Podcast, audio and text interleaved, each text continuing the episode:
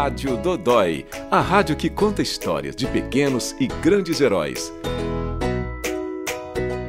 Nós temos um, uma população muito grande que tem tanto malformações congênitas como quanto uh, doenças adquiridas do aparelho urinário, tanto do sexo masculino quanto do sexo feminino, e que precisam da nossa atenção. A cirurgia urológica pediátrica, que trata de doenças e malformações congênitas da área urológica de crianças e adolescentes, é um dos assuntos deste episódio. O médico Hélio Buson Filho fala daqui a pouco sobre mais essa especialidade do Hospital da Criança de Brasília. Antes e enquanto durar a pandemia do coronavírus, mais informações para ajudar as pessoas a se protegerem da Covid-19. Em alguns países, os índices de contaminação se estabilizaram e até caíram, mas no Brasil, a curva de contágio está em pleno crescimento. O coronavírus causa doença respiratória aguda a maioria dos casos é leve, com sintomas de uma gripe comum, mas alguns pacientes podem apresentar sintomas mais graves, como insuficiência respiratória. Por isso, é importante seguir as orientações de isolamento social, de higiene e outras formas de proteção, como o uso de máscaras de tecido recomendado pelo Ministério da Saúde.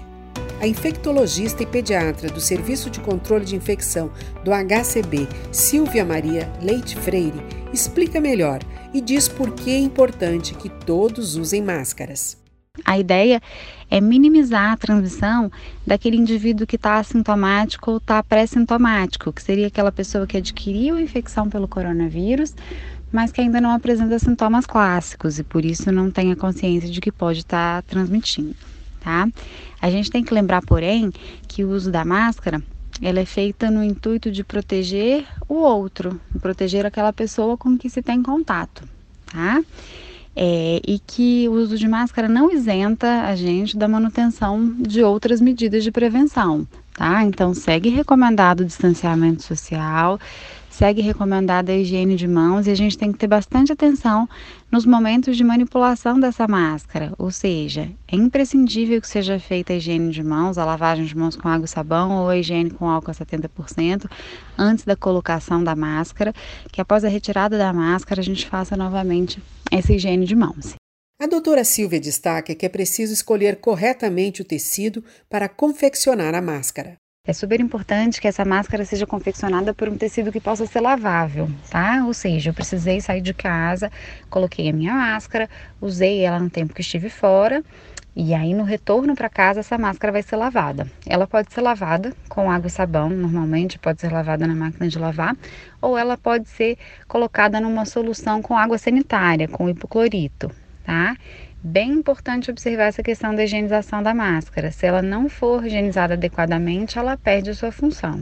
E a médica alerta que só o uso da máscara não garante proteção.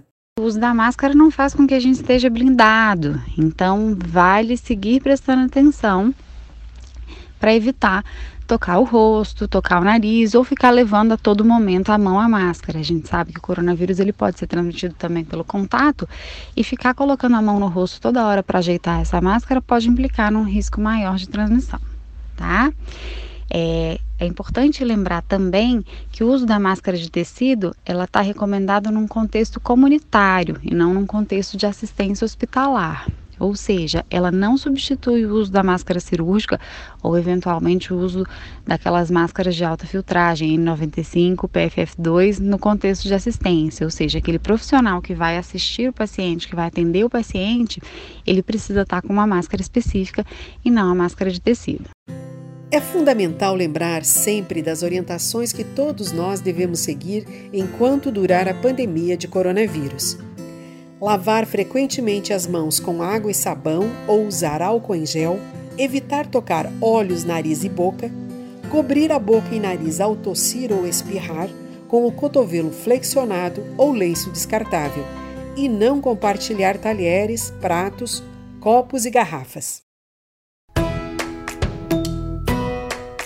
E agora vamos falar sobre cirurgia urológica pediátrica com o médico Hélio Buzon ele é cirurgião pediátrico no Hospital da Criança de Brasília desde 2011. Para começar, doutor Hélio, quais são as doenças tratadas na sua especialidade?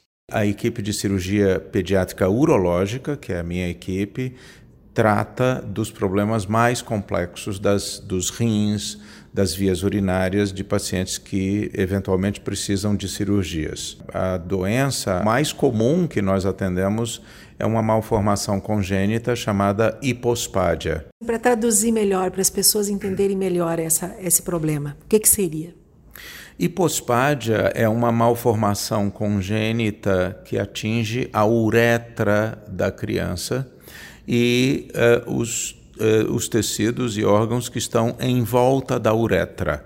Uretra é o canal por onde a criança urina. Casos mais leves são corrigidos de forma mais fácil e usualmente em um tempo cirúrgico só, isto é, com uma cirurgia só. E casos mais graves às vezes requerem eh, duas, três ou mais cirurgias para se conseguir a correção completa. Vamos falar um pouco então dos problemas de bexiga e de umas de cirurgias que são feitas aqui no hospital. Trata-se de malformações que atingem, no caso da estrofia de bexiga, uh, a bexiga, a uretra, uh, no caso dos meninos, o pênis de forma completa, uh, no caso das meninas, a uretra até o seu limite com a vagina e atinge também a bacia. As cirurgias que são realizadas para reconstrução do aparelho urinário nessas crianças é uma cirurgia muito complexa.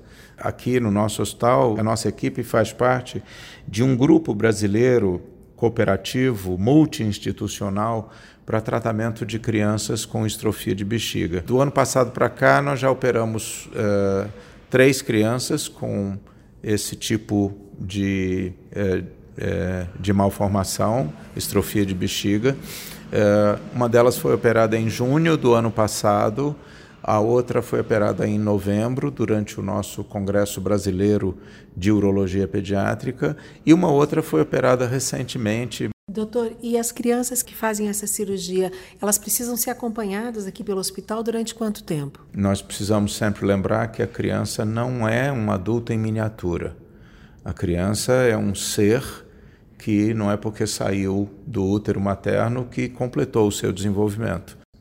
Então, você opera uma criança e corrige uma determinada malformação, mas mesmo assim é muito difícil dar alta definitiva para esse paciente antes que ele complete o seu desenvolvimento, isto é, antes que ele complete 18 anos de idade. Todos nós sabemos que as crianças precisam do seu pediatra para acompanhamento do crescimento e desenvolvimento, orientação das mães, etc. Existem crianças que, antes de completar um ano, já têm pedra nos rins.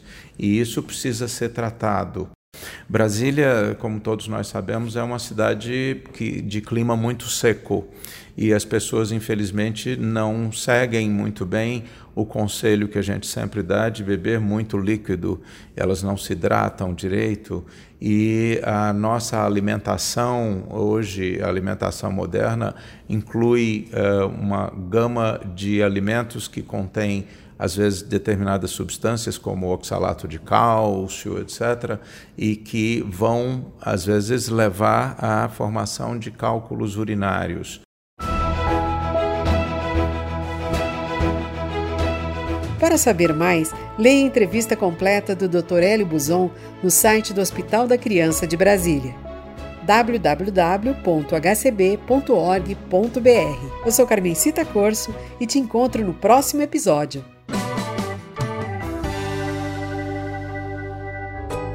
Rádio Dodói, o podcast do Hospital da Criança de Brasília.